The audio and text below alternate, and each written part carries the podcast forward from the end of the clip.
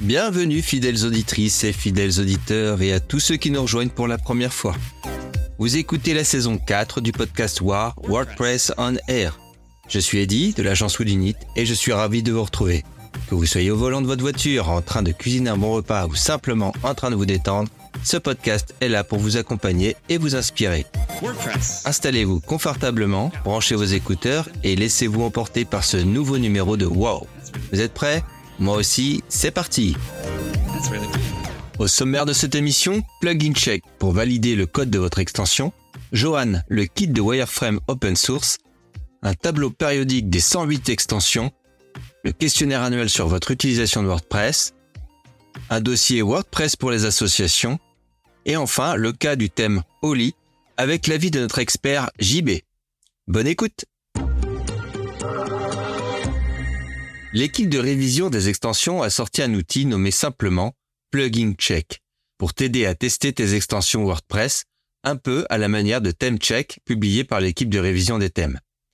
Plugin Check donc est pratique pour vérifier que ton code respecte les critères de base fixés par l'équipe de révision. Avec cet outil, tu peux réaliser la majorité des contrôles qu'ils utilisent et voir si ton extension est conforme. Les vérifications se font via un menu d'administration épuré et tous les résultats s'affichent en une fois. C'est super utile pour les développeurs d'extensions ou quiconque veut s'assurer que son extension suit les meilleures pratiques de WordPress. Note que cet outil ne remplace pas le processus de révision manuelle, mais il peut accélérer l'approbation de ton extension sur le répertoire wordpress.org et t'aider à éviter des erreurs fréquentes. Donc, si tu bosses sur des extensions WordPress, n'hésite pas à le télécharger et à le tester. Johan, le premier kit de wireframe open source pour WordPress par l'agence BAP. Johan est un kit de wireframe open source conçu pour accélérer et faciliter la conception de projets WordPress. Il offre plus de 30 blocs natifs, 266 composants dans Figma et 44 styles préétablis. Le kit est idéal pour les designers WordPress car il permet de travailler plus rapidement et de se concentrer sur la création d'interfaces WordPress efficaces et esthétiques. Il est également adapté à Gutenberg, ce qui signifie que les composants sont déjà organisés comme dans l'éditeur WordPress. Johan est également conçu pour le travail d'équipe, intégrant la philosophie WordPress dès la phase du wireframe. Alors qu'est-ce que c'est que Figma? Si vous ne connaissez pas, Figma est un outil de conception d'interface utilisateur qui permet la collaboration en temps réel. Il est largement utilisé pour créer des maquettes, des prototypes et des design systems. L'un des avantages de Figma est qu'il est basé sur le cloud, ce qui permet aux équipes de travailler ensemble en temps réel, quel que soit l'endroit où elles se trouvent. Qu'est-ce que le design system? Ah, C'est une bibliothèque évolutive pour le digital. Le design system, c'est comme une bibliothèque en constante évolution qui regroupe des composants, des visuels et des principes au code réalisable. Ce kit sert de référentiel UX et UI pour les designers et les développeurs de produits et services digitaux. Les avantages du design system, bah, la facilitation du travail des équipes, le design system centralise toutes les ressources et lignes directrices, ce qui facilite la communication et le travail entre les designers et les développeurs. La réduction de la dette design est technique. En ayant un référentiel commun, on évite les incohérences, les redondances, ce qui réduit la dette design et la dette technique. Et enfin, cohérence de l'écosystème, le résultat est un écosystème digital plus cohérent, ce qui se traduit par une meilleure expérience pour les utilisateurs et les clients. Je vous invite à réécouter le numéro 18 du podcast Wow pour en savoir plus avec l'interview de Geoffrey. Revenons un peu sur le design system. Ce sont des Lego de la conception digitale. Imaginons que vous vouliez construire une maison en Lego, dans ce cas, le design system serait comme une boîte de Lego spécialement conçue pour la construction de maisons. Cette boîte contiendrait différentes options de portes, fenêtres, toits, murs et autres éléments essentiels, tous basés sur les pièces de Lego d'origine. L'avantage ici, c'est que tu peux être sûr de pouvoir construire ta maison sans jamais être bloqué par un design. Tu as une variété de pièces qui s'emboîtent parfaitement, ce qui te permet de créer une maison qui est à la fois fonctionnelle et esthétiquement plaisante et unique. Flexibilité et cohérence. Tout comme avec les Lego, où chaque pièce est conçue pour s'adapter aux autres, le design system assure que chaque composant, que ce soit une porte, une fenêtre ou un bouton dans une interface utilisateur, est compatible avec les autres, Cela garantit une cohérence dans le design final tout en offrant la flexibilité de créer quelque chose d'unique. Pas de mauvaise surprise.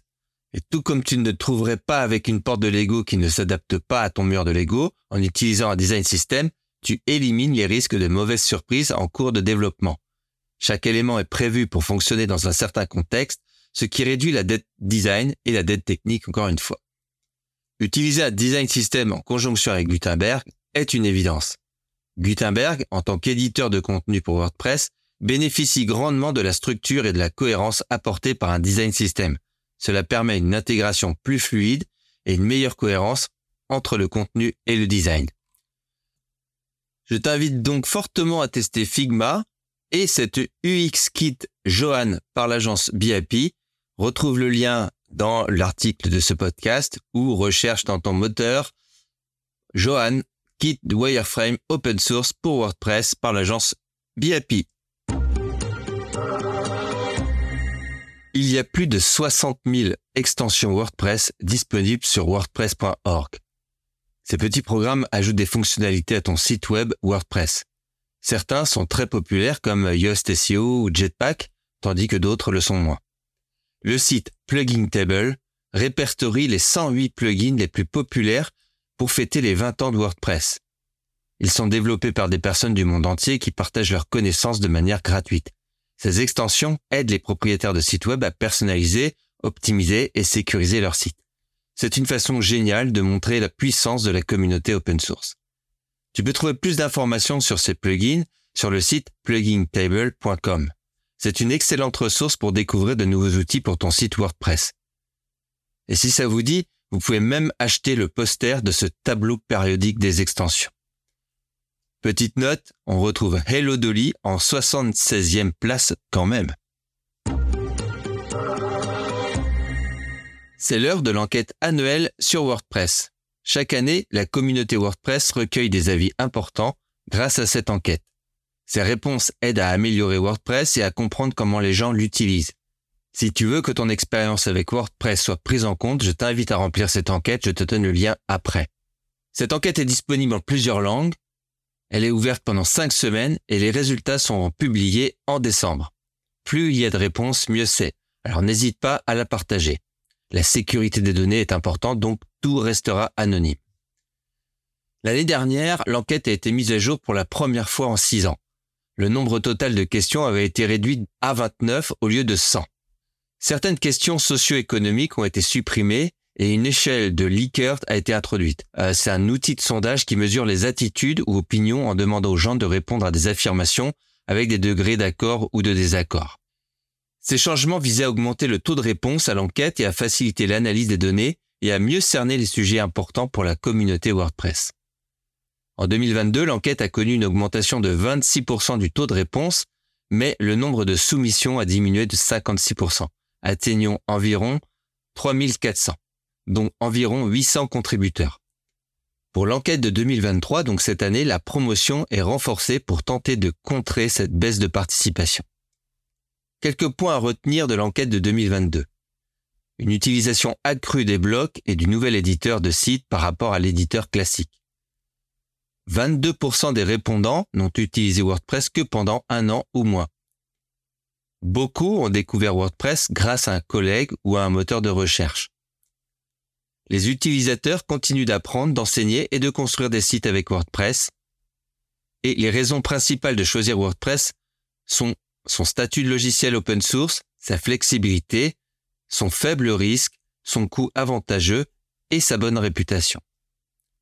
La grande majorité des répondants n'utilisent pas régulièrement d'autres plateformes CMS et 21% n'utilisent aucun des 20 meilleurs plugins WordPress. Les contributeurs ont généralement une expérience positive avec 64% d'entre eux signalant une expérience positive. Cette année, les options linguistiques de l'enquête ont été améliorées et les questions ont été peaufinées.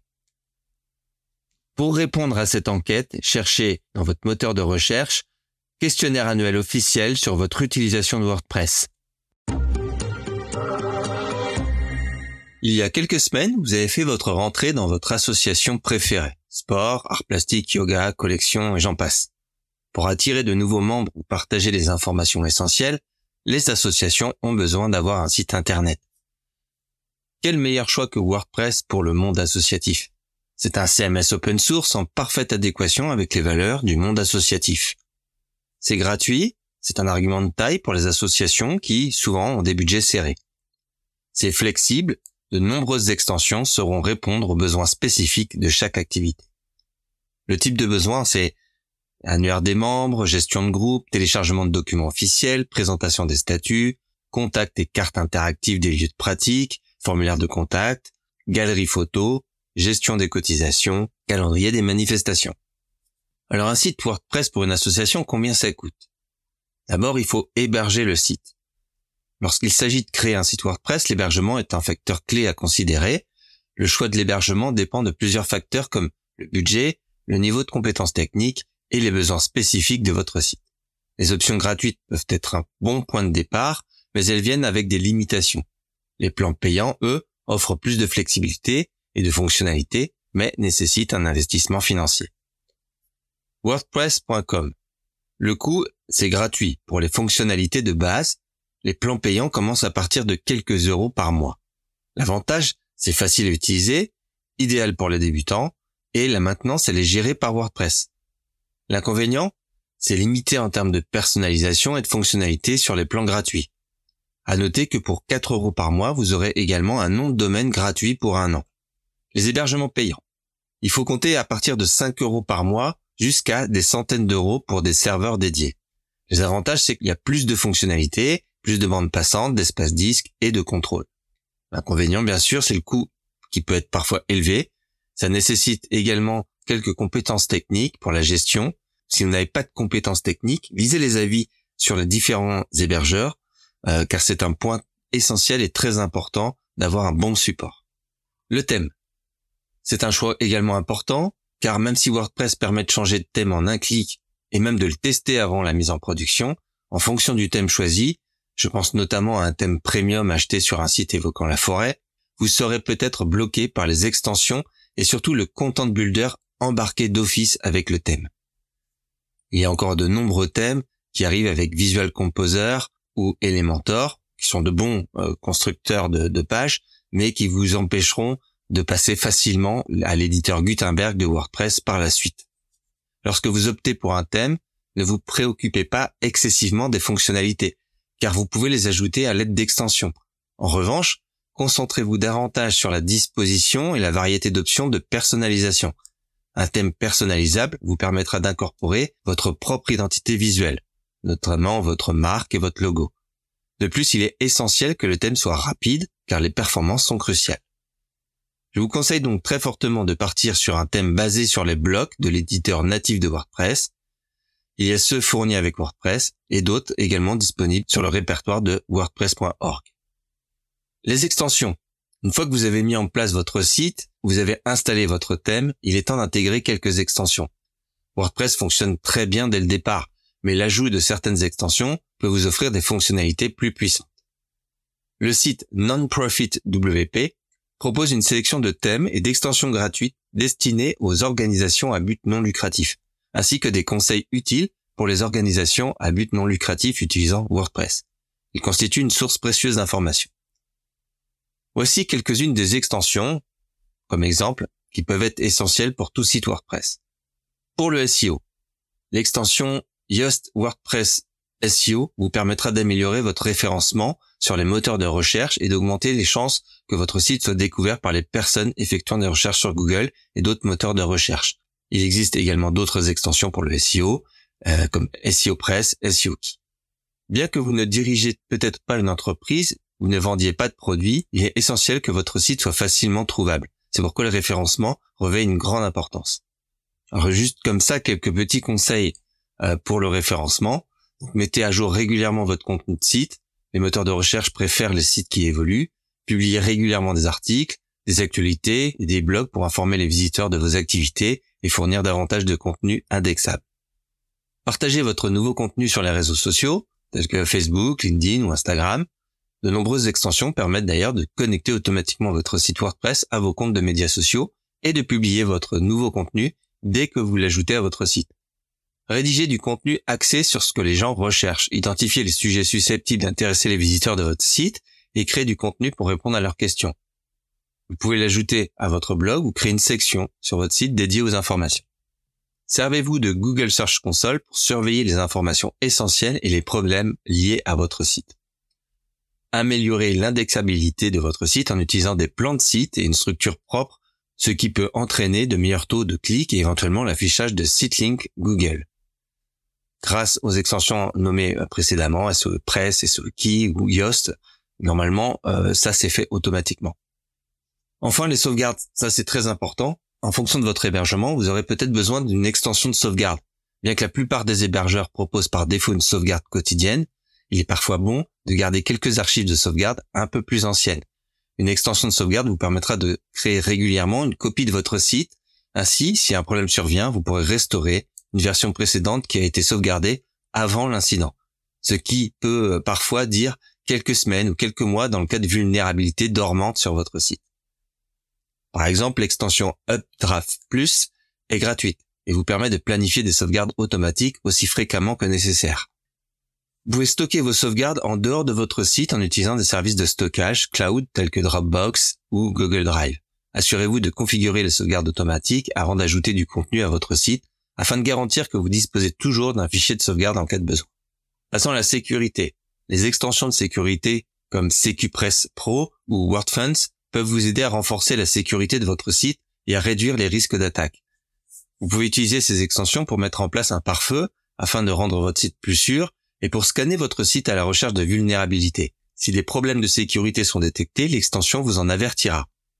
Elles vous informeront également des mises à jour nécessaires pour vos thèmes, extensions ou même WordPress lui-même.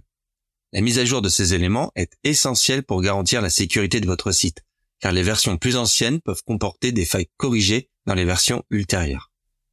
La performance. Est essentielle pour deux raisons majeures. Tout d'abord, elle améliore votre référencement, car Google favorise les sites qui se chargent rapidement. Deuxièmement, une bonne performance réduit le risque que les visiteurs quittent votre site avant de l'explorer entièrement, car un site lent n'incite pas à rester. Assurez-vous que votre site WordPress est performant en utilisant les meilleures pratiques et des extensions appropriées si nécessaire. L'investissement pour l'achat de l'extension WP Rocket sera incontournable. Maintenant, pour une association, vous allez certainement avoir besoin d'une extension d'adhésion. Si vous souhaitez permettre à la communauté de s'engager activement sur votre site, vous pouvez utiliser une extension pour permettre aux gens de rejoindre votre organisation en ligne et d'accéder à ses ressources et des communications supplémentaires. Des extensions telles que WP Members ou MemberPress vous permettront d'ajouter différents niveaux d'adhésion à votre site, ce qui signifie que vous pouvez offrir un accès accru aux ressources aux membres de niveau supérieur. Vous pourriez également lier l'adhésion à des dons ou des abonnements, incitant ainsi les gens à devenir des donateurs réguliers pour votre cause, ou tout simplement régler leur adhésion annuelle.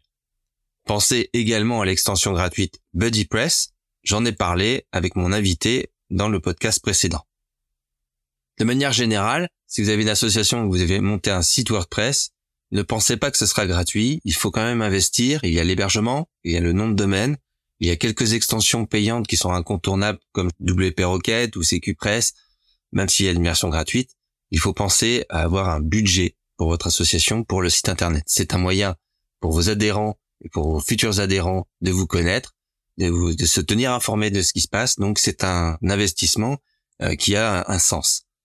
Si vous-même vous avez un WordPress pour une association et que vous utilisez une extension qui vous paraît indispensable, communiquez-le moi. Je partagerai avec les autres auditeurs. Je vous remercie. À une prochaine. Le monde des thèmes WordPress est en constante évolution, mais parfois cette évolution se heurte à des murs. C'est exactement ce qui est arrivé à Mike McAllister, le créateur du thème WordPress gratuit Oli, que j'ai testé il y a quelques semaines. C'est un thème basé sur les blocs et qui fonctionne avec l'éditeur FSE. Oli a été conçu pour rendre l'éditeur de site basé sur des blocs plus accessible.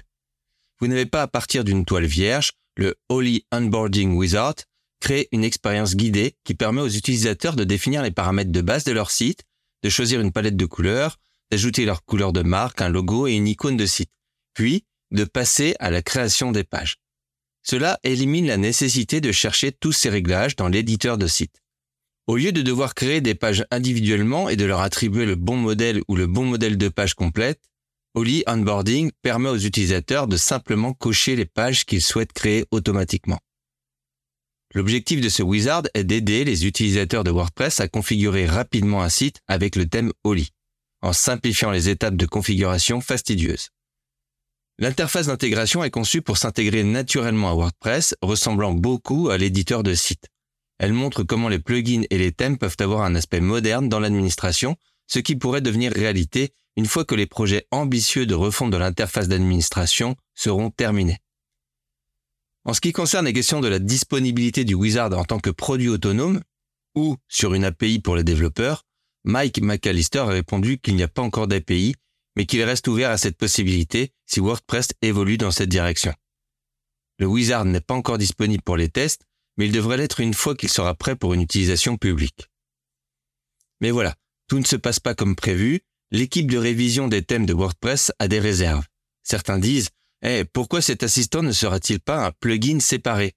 McAllister, lui, n'est pas d'accord. Selon lui, faire de cette fonction un plugin serait une galère pour les utilisateurs et retarderait le projet. McAllister a décidé de lancer un sondage public et devinez quoi, les gens sont majoritairement de son côté.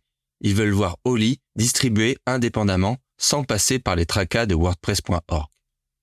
Cette histoire soulève une question brûlante. Comment équilibrer innovation et normes établies dans l'écosystème WordPress? Est-ce que les lignes directrices actuelles étouffent l'innovation? C'est un sujet à méditer, on a hâte d'entendre vos réflexions là-dessus. Mais tout de suite, on va demander l'avis de notre expert, JB.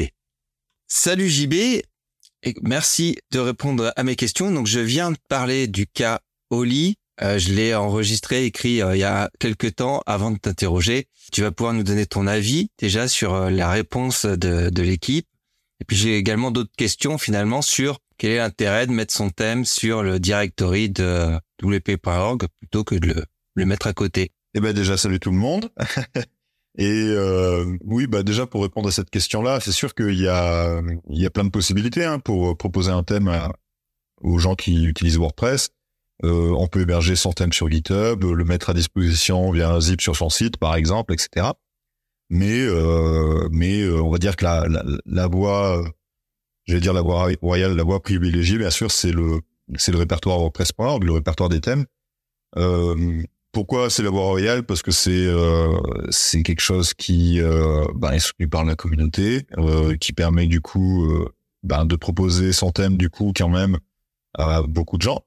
parce que c'est il y a une certaine visibilité et puis euh, aussi parce que ça permet de que le thème soit découvrable entre guillemets euh, ben, depuis le back office de son site hein. donc euh, donc voilà c'est sûr que en termes de visibilité c'est c'est quelque chose de très important d'ailleurs la plupart des thèmes premium donc des gens qui vendent des thèmes ont une version light qui est qui est disponible sur le répertoire WordPress.org hein. c'est pas pour rien c'est vraiment un enjeu de visibilité assez énorme et puis bah, c'est aussi parce que tous les auteurs et autrices de thèmes sont pas forcément des gens qui font payer ce travail-là. Euh, ça peut être des gens qui mettent juste à disposition euh, gracieusement euh, leur travail. Euh, ben, c'est aussi en termes de contribution, ben, une contribution à WordPress.org.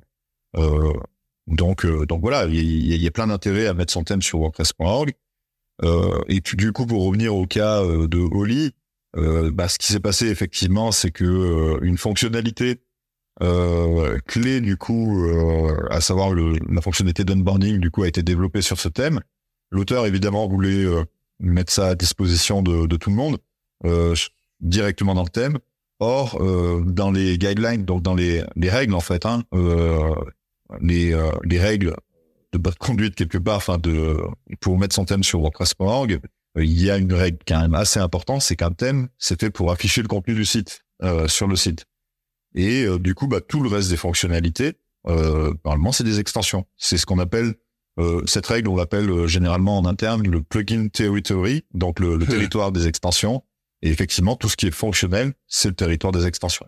Donc, l'équipe de revue des thèmes est tout à fait dans son droit en disant que ben, cette fonctionnalité d'onboarding, elle a rien à faire dans le thème parce que ça sert pas à afficher du contenu sur le site. donc, c'est une fonctionnalité et donc ça doit sortir du thème.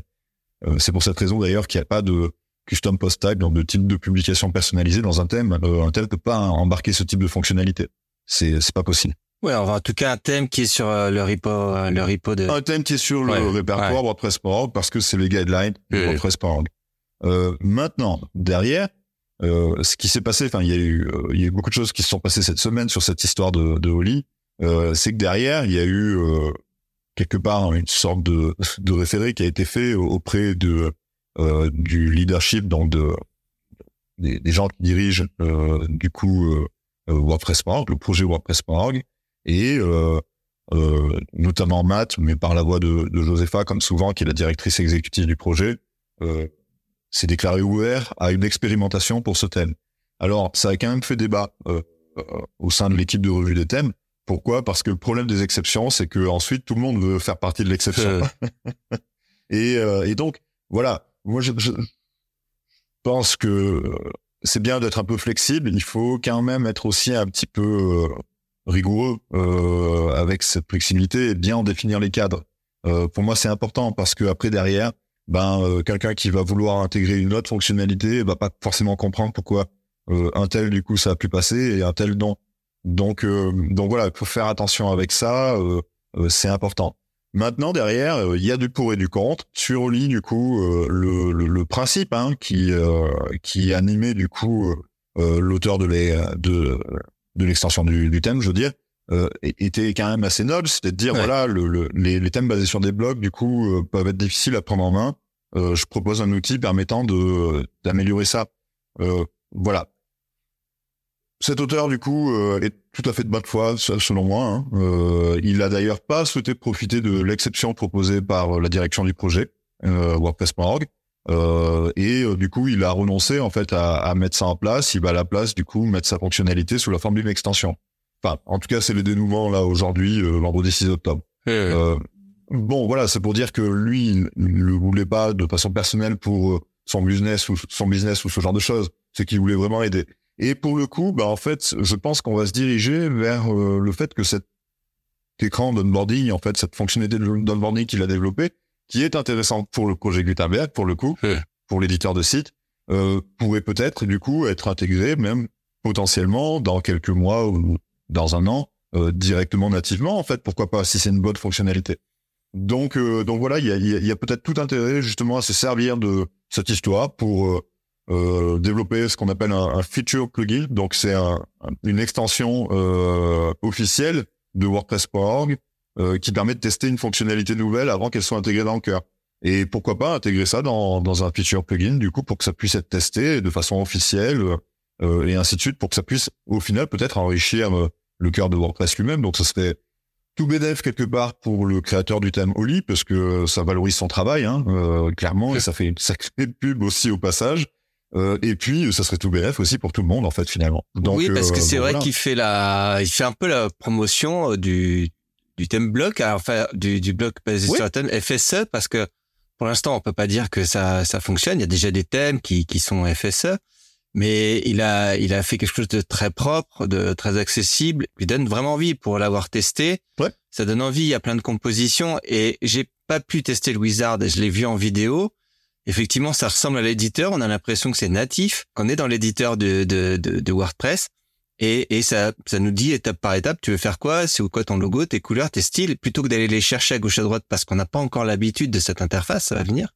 Mais donc c'est vrai que ça part d'un bon sentiment et c'est plutôt euh, c'est plutôt bien que qu'il y ait une, une fin euh, heureuse comme ça euh, qui oui, arrive. Tout à fait. Et puis et puis honnêtement, enfin moi c'est le genre de fonctionnalité, je, suis assez d'accord avec l'équipe de revue de thème que ça a rien à faire dans le thème. C'est au niveau de l'éditeur de site que ça devrait euh, se trouver. Donc si potentiellement demain euh, ça se retrouve disponible pour tout le monde, ben c'est tout bénef quoi, super. Eh, c'est vrai que c'est très fréquent que je t'ai posé la question pourquoi c'est pas dans WordPress ça, pourquoi ce tel tel fonctionne dans WordPress? Et tu m'as toujours répondu ça en fait, c'est ça plugin directory Ouais, c'est ça. C'est c'est c'est faut faire une extension pour Exactement. tester le truc. Et On l'a demandé souvent les galeries, les médias, euh, là le multilangue. Bon, ça finit par venir peut-être petit à petit parce qu'on sent qu'il y a un besoin. Mais finalement, WordPress fonctionne bien aujourd'hui et continue de, sur sa lancée parce qu'il a su rester dans, dans ces règles-là de dire Attention, c'est pas à nous de faire ça. On va pas imposer à des gens qui veulent faire du blog d'avoir du multilingue ou d'imposer à des à des gens d'avoir telle telle chose. Mais les bonnes idées finissent toujours par s'imposer. Après, le chemin peut être plus ou moins long. Il faut pas. Enfin voilà.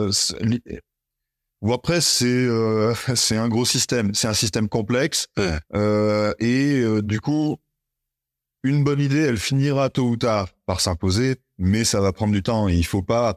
Moi, j'ai travaillé euh, en il y a deux ans du coup sur le, le, principe des mises à jour automatiques des extensions, des thèmes et de WordPress lui-même, hein, du cœur de WordPress lui-même. c'est un travail qui a duré deux ans. alors que la fonctionnalité était prête quasiment, en, elle a été jeu et avec deux trois autres personnes, on l'a développé en un mois la fonctionnalité. Ça a mis deux ans à complètement arriver. Pourquoi? Parce que derrière, ben, il faut faire bouger beaucoup de choses au niveau du cœur, il faut modifier les éléments, ça prend du temps, il faut que ces éléments soient revus, qu'il y ait des revues de code, etc. On n'embarque pas n'importe quoi, n'importe comment. Et puis, euh, d'ailleurs, ça va peut-être faire la transition avec euh, l'autre sujet dont on, oui, on voulait parler, je pense. J'en profite effectivement de, de t'avoir parce que bah, y a, les choses bougent très très vite. J'ai beau faire un épisode tous les 15 jours, même quand j'enregistre quelque chose, ça change le lendemain. Donc j'ai parlé juste précédemment euh, d'une d'une nouvelle fonctionnalité qui arrive sur Gutenberg en 16.7. en tout cas sur la gestion des polices dans, dans WordPress plus généralement. Et j'ai annoncé que ça arriverait dans la version 6.4 de WordPress, mais c'est repoussé. Tu vas nous en dire plus. Et ouais, ça s'est passé hier. Donc là, on parle de la, la font library, donc la, bibliothèque de police. On va sans doute le traduire comme ça. C'est le gestionnaire de police, hein, si, vous, si, si vous voulez. Euh, ce gestionnaire de police, du coup, il est assez attendu parce que c'est quand même assez cool euh, de pouvoir gérer les euh, bah, toutes les typos de son sans, sans ligne de code, euh, en mode no code entre guillemets, c'est-à-dire directement depuis le back office. Euh, sauf que cette fonctionnalité, du coup, euh, alors elle était prévue pour 6.4, hein, comme tu l'as annoncé précédemment. Euh, il va falloir faire un petit erratum, euh, désolé Eddie, mais euh, mais effectivement, du coup, hier pendant le, le dev chat, donc c'est le c'est le chat hebdomadaire tous les toutes les semaines à à 22 heures françaises, donc c'est pas très pratique pour les Français, mais c'est comme ça. À 22h tous les mercredis, il y a un chat de, des développeurs et développeuses de WordPress et tout le monde est convié, hein, tout le monde peut participer, poser des questions, etc. Et du coup, on a profité hier de ce chat pour discuter en fait de cette fonctionnalité de bibliothèque de police et du fait notamment qu'elle changeait beaucoup de choses au niveau de l'API REST de WordPress. Cette API, elle est très très utilisée bah, déjà par beaucoup d'extensions, énormément d'extensions, par énormément de développement personnalisé, etc. Elle est utilisée par Gutenberg. Euh, c'est euh, autant dire que c'est un élément euh, un peu squelette, un peu clé quand même de WordPress aujourd'hui. Et cette API REST, du coup, elle était profondément modifiée par cette bibliothèque de police pour pouvoir intégrer la fonctionnalité. Il fallait la modifier énormément avec beaucoup de routes. donc, ce qu'on appelle des routes, c'est des, des points de terminaison, en gros des URL qu'on va appeler pour obtenir des informations. Beaucoup de routes qui étaient modifiées, etc. Et là, donc, on est à WordPress 6.4 version bêta 2. Il n'y a plus que deux bêtas avant de passer en release candidate, en gros, euh, au, au, logiciel peut-être qui saura quand il va sortir. Et ça fait 15 jours du coup euh, pour intégrer la fonctionnalité, sachant qu'on a déjà dépassé le stade où normalement les grosses nouvelles fonctionnalités sont censées être intégrées déjà.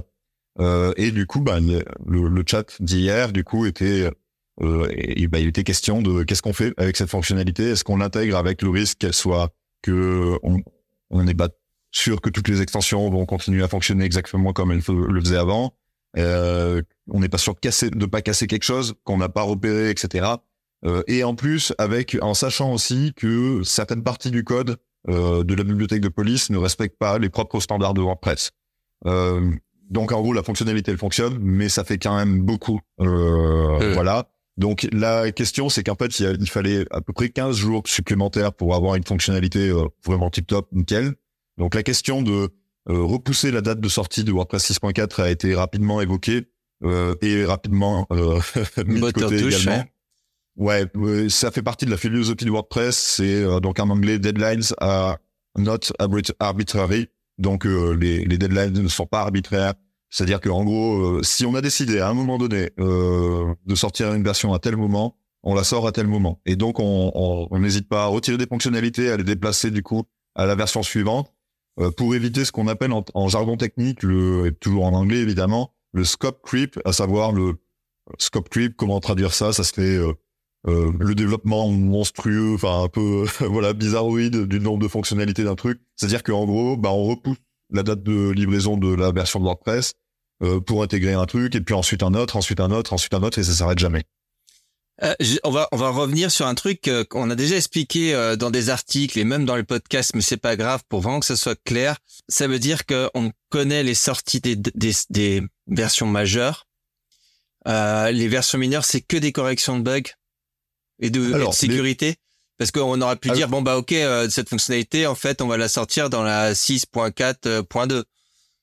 Ouais, non, les, les versions mineures, il y a deux choses. C'est alors c'est les correctifs de sécurité. Dans ce cas-là, on, on ne sait pas, enfin vous savez pas parce que moi je sais, mais euh, on sait pas, enfin voilà, le publiquement, euh, on sait pas quand ça sort et ça, quand elle sort, ben elle sort et il faut faire la mise à jour. Ça c'est les mises à jour de sécurité. Tout se passe de façon confidentielle et géré par la sécurité team. Ensuite, il y a les mises à jour de maintenance. Euh, donc les mises à jour mineures de maintenance, euh, bah du coup c'est des mises à jour qui corrigent des bugs, euh, généralement des bugs importants qui ont été trouvés après la sortie d'une mise à jour majeure. Euh, et du coup, ben, c'est euh, ces versions de maintenance. Il y en a eu une hein, euh, récemment, c'est 6.3.1 euh, que j'ai eu plusieurs du coup d'ailleurs de, de, de, de m'occuper. c'était une version de maintenance, il n'y avait pas de correctif de sécurité. Et cette version de maintenance, elle servait à corriger voilà des bugs qui étaient qui étaient trouvés après 6.3. voilà, deux trois semaines plus tard, on a sorti cette version pour corriger ces bugs. C'est pas des endroits où on met des nouvelles fonctionnalités, avec une exception dans toute l'histoire de WordPress. C'était la version mineure 4.9.8 qui a servi du coup à intégrer les fonctionnalités euh, liées au respect du RGPD qui était sorti à ce moment-là. Et euh, ça avait été jugé du coup suffisamment critique évidemment pour justifier une petite exception. Et, euh, et du coup, bah voilà, pour revenir à la, à la bibliothèque de police, euh, oui, c'est un peu décevant. C'est, alors c'est, décevant pour les utilisateurs et utilisatrices de WordPress hein, qui n'ont pas cette fonctionnalité tout de suite. Mais il faut se dire aussi que c'est encore plus décevant pour euh, ben, les gens qui ont développé la fonctionnalité. Il faut penser à eux aussi. Euh, et euh, du coup, ces personnes-là, bah, du coup, euh, voilà, auront un peu plus de temps pour pour travailler sur sur la fonctionnalité. Ça sortira avec 6.5 qui novembre, décembre, janvier, février, qui devrait sortir en février, je pense à peu près, fin février peut-être.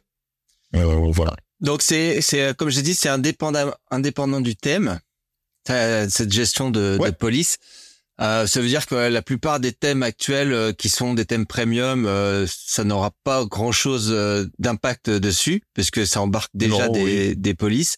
La démo que j'ai pu voir de, de, de cette fonctionnalité, c'est que ça s'intègre donc à l'éditeur. Quand on va dans les styles, on voit la typo et du coup au-dessus, on va pouvoir aller charger ces, ces typos.